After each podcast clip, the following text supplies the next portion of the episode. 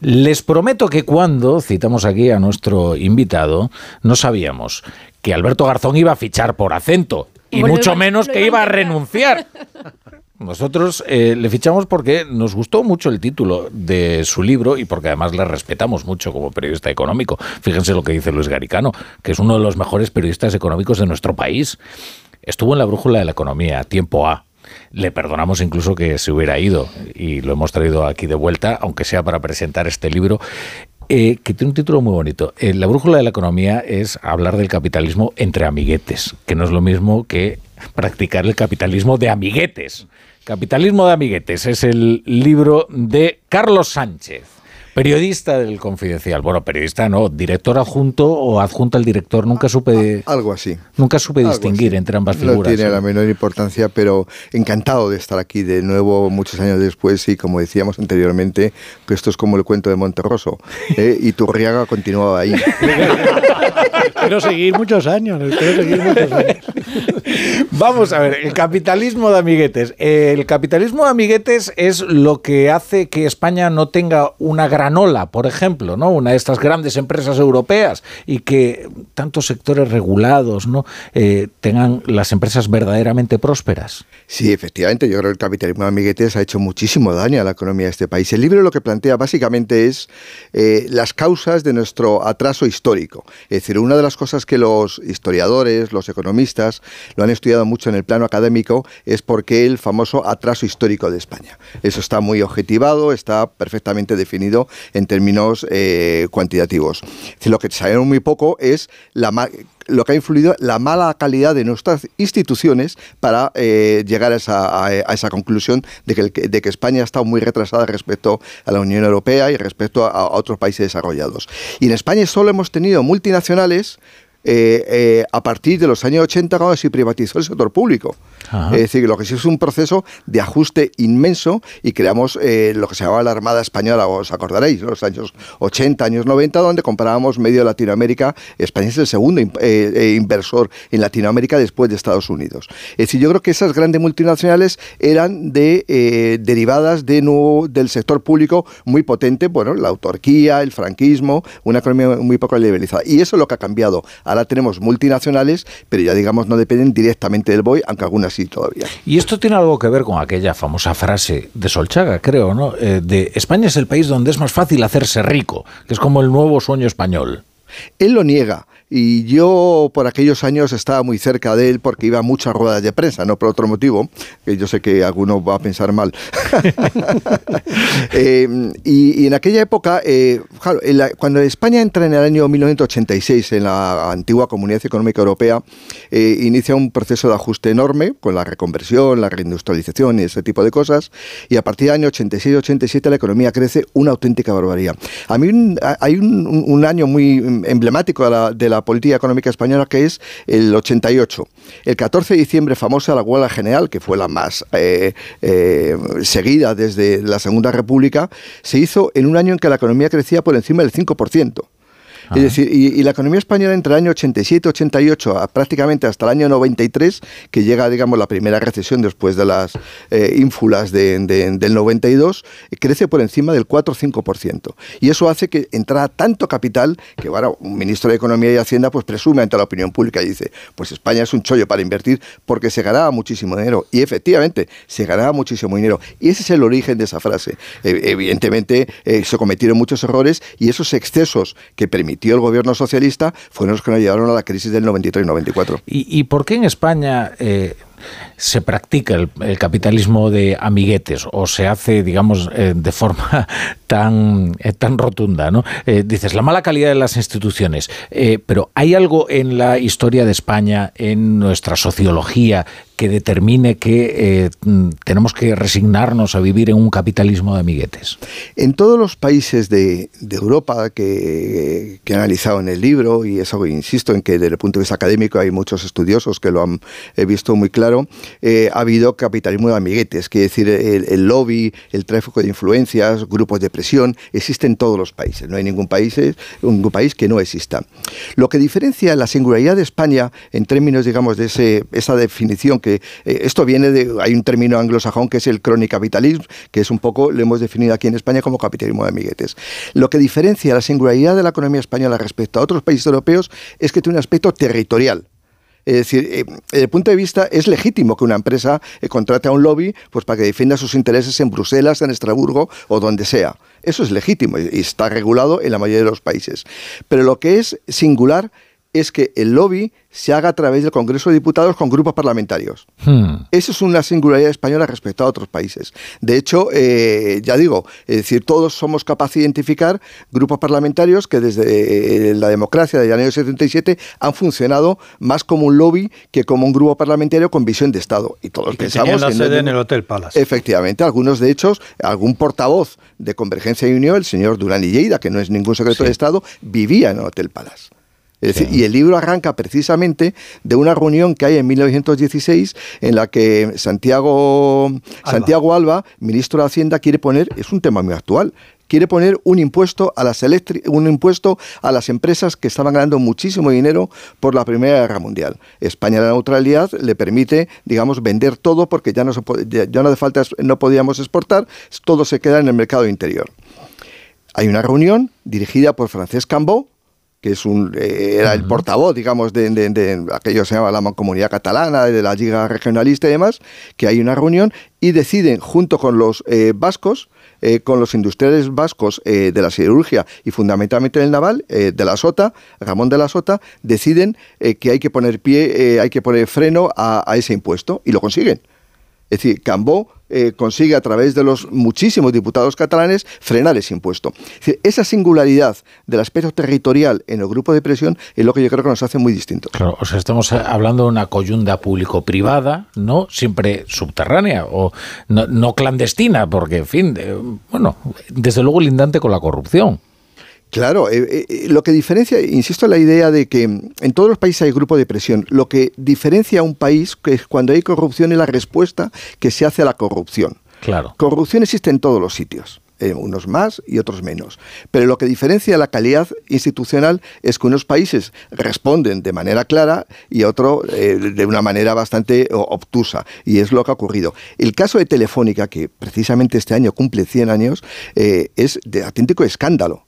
Es decir, una ITT, que era una pequeña compañía que solamente tenía más de 70.000 teléfonos móviles en Puerto Rico y en Cuba, consigue la concesión eh, porque tiene buenos contactos con el rey Alfonso XIII.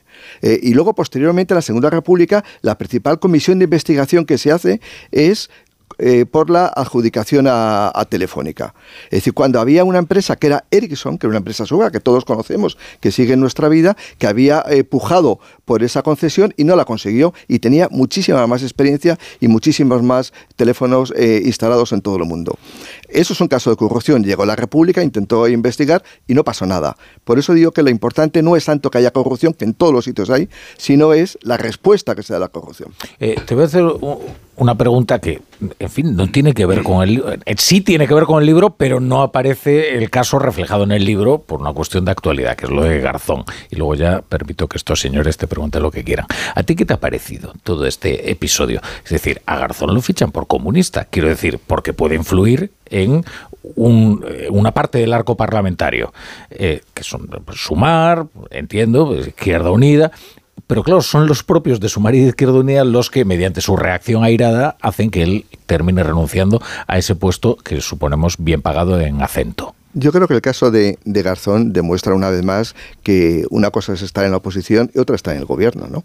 Que decir, eh, durante muchos años eh, Podemos, eh, Izquierda Unida, el mundo de Sumar han criticado las puertas giratorias y entonces cuando ellos se dan cuenta que tienen que salir ya del gobierno, pues se les mira con la misma lupa que ellos miraban anteriormente. Es un error de libro. Es decir, yo creo un exceso, pero lo que sí es interesante es ver la reflexión que tenemos que hacer entre todos sobre cuál es el papel de los políticos cuando salen de la política. A mí me parece que esa es la reflexión más importante que tenemos que hacer con el caso Garzón. y, yo creo que él ha tomado la misma medicina que, eh, que introducía en el, en el resto del sistema político. Simplemente eso. Entonces lo tenemos que repensar porque este país es de los pocos que no tiene una regulación del lobby. Y además, cuando ya hay proyectos de ley en el Congreso, han entrado proyectos de ley y nunca han salido. Bueno, él lo intentó. Él lo intentó. Eh, es curioso porque él se está con sus perspectivas laborales, digamos, se están consumiendo en la hoguera que él contribuye a encender, eh, lo cual siempre es un espectáculo edificante, pero al final eh, siempre deja una sensación de vacío, porque lo que tenemos que pensar efectivamente es cómo conseguir que los políticos reingresen llamémosle en la vida productiva, eh, porque si no, no vamos a poder conseguir atraer a políticos que son de excelencia en sus, en sus campos, en sus ámbitos laborales. ¿no? te quería preguntar por acento. Eh, acento es, es, como los pactos de la Moncloa, ¿no? O sea, ahí están todos. Yo lo llamo un gobierno concentración. Eso parece el Consejo de Caja Madrid. Dice, bueno, si no falta nadie ahí. Dice, bueno, están aquí los detalles. Es un gobierno de concentración. ¿Esto es una muestra de capitalismo de amiguetes, lo que allí se da? No lo sabemos. No lo sabemos porque no hay transparencia.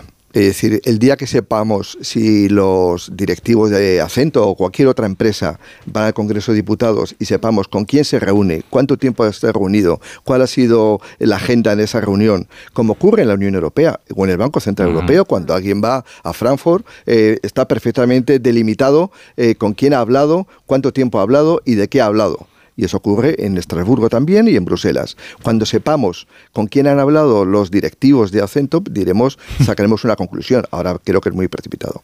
Ignacio, conoces a este señor, ¿verdad, Carlos? Algo me suena. Pues encantado de que estés aquí con nosotros. En la historia, leyendo tu libro, se ve claramente que en esto de los políticos y las élites económicas ha habido grandes influencers en el pasado, ¿no? Eh, Gamazo, Cambó, Maura. ¿no? Bueno, lo de Gamazo es para nota, porque llegó a tener 23 familiares en el Congreso de los Diputados, o sea, se convirtió él mismo en, en partido político. ¿no? Eh, pero dicho esto, eh, dos preguntas. En España en los últimos años ha habido saltos de la política a la gran empresa, pero vamos, saltos de trampolín con tirabuzón. Hmm. Y me refiero, por ejemplo, eh, que se han pasado del Consejo de Ministros, mm, pasados unos meses, al Consejo de Administración de Empresas del IBEX. ¿no? Y después, y eso no se ha logrado, no sé hasta qué punto se puede, de qué manera evitar. ¿no? Y después, ¿qué sectores han sido los más prolíficos en, esta, en esto del salto del trampolín? Yo creo que no se ha podido evitar y es muy difícil evitable si no hay transparencia. Insisto con la idea. Que decir, en, en, Estados Unidos es normal que alguien esté en la empresa privada, vaya al sector público y luego vuelva al sector privado y no pasa absolutamente nada. Pero claro, los fiscales y los órganos reguladores y los contrapoderes que tienen el, sistema económico eh, obligan a dar información sobre lo que han hecho durante su actuación. Y mientras tengamos eso, tenemos un problema.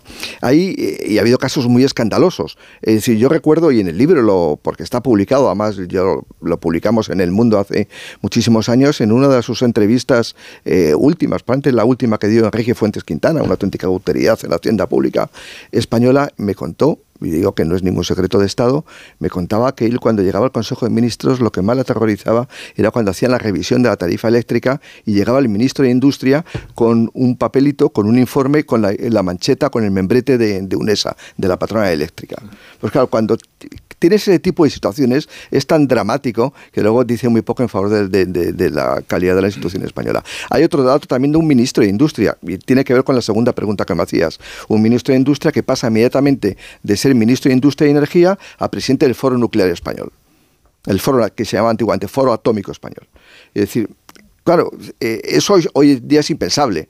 Es decir, a Garzón no nos puede gustar que se vaya a un lobby, pero no ha pasado directamente al Consejo de Administración. ha habido una vicepresidenta económica del gobierno de Rodríguez Zapatero que pasó a los pocos meses del gobierno a ser miembro de un consejo de administración de una eléctrica. La cuestión es que era la filial iberoamericana de una eléctrica española. Y entonces no, se, no había problema de, nuevo, de, de, nuevo, Ignacio, es la capacidad de respuesta del sistema para identificar esos casos que son muy feos eh, y poner medios para eh, que no se vuelvan eh, a producir. Eh, Carlos, eh, yo quería preguntar, porque estamos hablando mucho del pasado, pero creo que también tenemos que, poner las largas ¿no? y mirar en el futuro. ¿Cómo está el termómetro de ese capitalismo de amiguetes en la actualidad y, cómo lo ves en el, en el futuro? Yo creo que eh, es bueno saber el pasado porque nos permite comparar de una manera mucho más homogénea, mucho más rigurosa. Eh, yo siempre recuerdo que eh, cuando estaba hablando ahora del libro, que no hace más de 30 años no existían la Comisión Nacional de Mercado de Valores, no existía la Comisión Nacional del Mercado de la Competencia, no existían muchos tribunales que se encargan hoy en día de fiscalizar. Por lo tanto, hemos avanzado muchísimo. España ya no tiene que ver con la España de los años 80, con la España de los años 40, por supuesto con la España de la Restauración o con la, dictadura de, Primo de Rivera. España ha cambiado para bien en muchísimas cosas porque ha entrado en la Unión Europea y la Unión Europea nos fiscaliza. Los fondos europeos van a estar fiscalizados por la Unión Europea. Es decir, probablemente eso además ha hecho mucha más complejidad a la hora de distribuirlo, pero van a estar fiscalizados yo creo que hemos mejorado mucho. Lo que nos falta mucho, insisto, es la idea de dar una respuesta. Cuando identificas eh, un caso de corrupción, la justicia, justicia tiene que ser rápida porque si justicia aparece ocho años después no sería útil para nada. Yo creo que hemos avanzado mucho en el, digamos, en la arquitectura institucional, pero nos falta mucho el tener una justicia con muy buenos medios y con fiscales y con jueces que conozcan eh, los intríngulis del asunto económico. Y todavía no tenemos ni una cosa ni la otra. Los tribunales eh, sobre todo los de instrucción de primera instancia, tienen muy pocos medios, hacen sentencias posteriormente cuando ha pasado muchísimos años y ese efecto, digamos, eh, clarificador, ese efecto ejemplarizador que debe tener una sentencia judicial, pues no, la, no somos capaces de poner en marcha. O una reflexión, una pregunta y una sugerencia para Carlos, porque está muy interesante el trabajo que ha hecho en este libro de capitalismo de amiguetes. En economía solemos decir que lo que no se mide o no se puede medir no existe, ¿no? Estamos hablando de, de debates.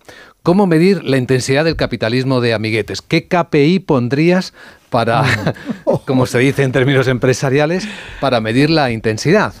y una reflexión al respecto, porque nos fijamos mucho, y al citar el caso de Alberto Garzón, de cuando un político sale, dónde va a parar, a qué empresa va, van a dar sus huesos o dónde va a vivir el premio de los favores hechos durante el tiempo que estaba en la administración. Pero es que ahora también se ve muy descaradamente cómo hay empresas públicas utilizadas para hacer la carrera hacia arriba de la política, hmm. que son como zonas de entrenamiento en las que también podríamos hablar de capitalismo de amiguetes, en los que se forjan a los futuros políticos que luego completarán el círculo. Es decir, ¿Tú crees que podríamos medir el número de puertas giratorias que se han activado, por quién y cuántos? Que es casi una labor historiográfica, pero sería un estupendo anexo. Existe un instrumento que, se puso muy de moda en los años de la corrupción. En los años 90 empezó a hablarse de ello y luego posteriormente a partir del año 2008, donde la, opinión pública española descubrió que había mucha corrupción alrededor del mundo de la banca y sobre todo del mundo inmobiliario, que son los índices de corrupción y España siempre ha salido muy mal parada de los índices de corrupción. Es decir, capitalismo de amiguetes eh, es, digamos, es el título más literario, si queremos decir. Pero detrás del, del, amiguismo lo que hay es corrupción pura y dura y no tenemos instrumentos suficientes para combatir la corrupción como ha ocurrido eh, eh, en España.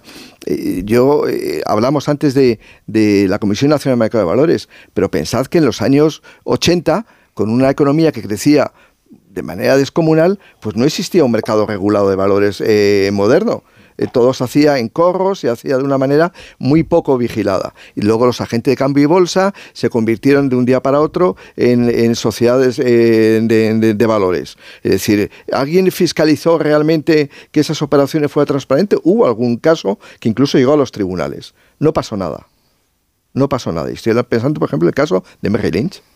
No pasó nada. ¿Se investigó? No.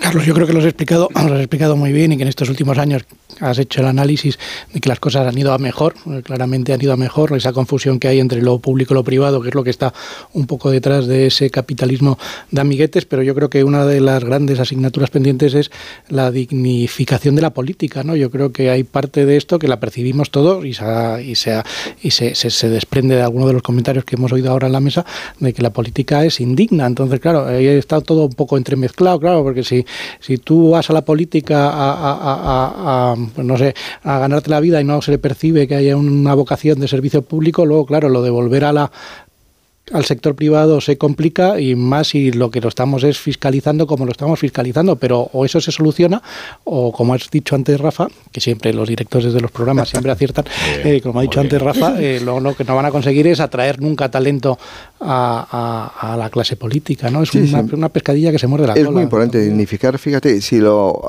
en el trabajo de, de campo para realizar este libro hay datos que me parecen muy sorprendentes. Por ejemplo, que el 30% de los, eh, la tercera parte de los grandes empresarios que había en la España del primer tercio del siglo XX eran abogados. Eh, y, el y los despachos de abogados, decía antes Germán Gamazo, que digamos que era el gran despacho de cacique cerealista castellano, era el gran despacho de la restauración por el que pasaban, bueno, el propio Antonio Maura fue pasante, valga la redundancia, del despacho de Germán Gamazo y luego tiene una influencia enorme eh, durante la restauración alguien como Antonio Mauro, que fue varias veces eh, miembro de primer ministro o presidente del Consejo de Ministros de, de, España. lo que es sustancial es que en el Parlamento español ha habido demasiados abogados y no ha habido científicos, no ha habido técnicos, no ha habido arquitectos, no ha habido economistas, no ha habido gente del, corriente, o, albañiles, si, si, quieres, o fontaneros, gente normal. Lo que ha habido fundamentalmente ha habido abogados, que no que los abogados sean eh, anormales, sino simplemente había una superinflación de abogados en el Parlamento español. Muy, normales no son. ¿eh? hay una frase que decía, Manolo Conte decía, cuando se fue el barco este a, Estados Unidos con el Mayflower. el Mayflower a Estados Unidos, no iba cargado de, protestantes, eh, sino iba cargado de abogados, porque allí se ha generado una industria de, la abogacía.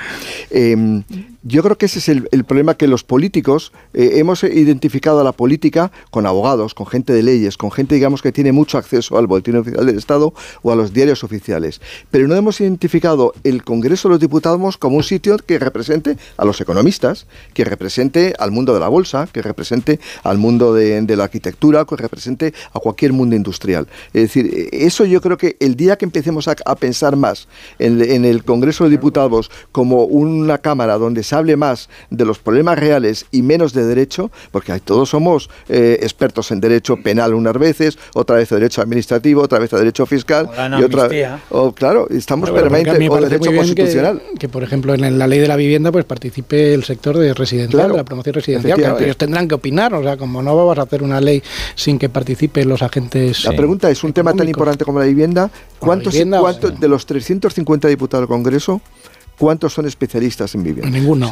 en la ley de amnistía el problema particular es que es que quien participa es el delincuente, eh, lo cual que me parece es un exceso de celo a la hora de participar. El mejor, experto posible. El mejor experto posible. Creo que ahí se han pasado un poco, es verdad. Que hay, que contar, con los sectores afectados, pero quizás no tanto. En términos bursátiles, eh, tu regalo lo sabes, se llama información eh, privilegiada. Exactamente. bueno, Capitalismo de Amiguetes en la editorial HarperCollins. Eh, Carlos Sánchez, muchas gracias por Muchísimas gracias, me ha encantado volver aquí a, esta casa. Ha sido muy divertido tenerte aquí y además muy didáctico y hemos aprendido mucho, como siempre que te leemos. Espero que cuando vuelva yo siga aquí.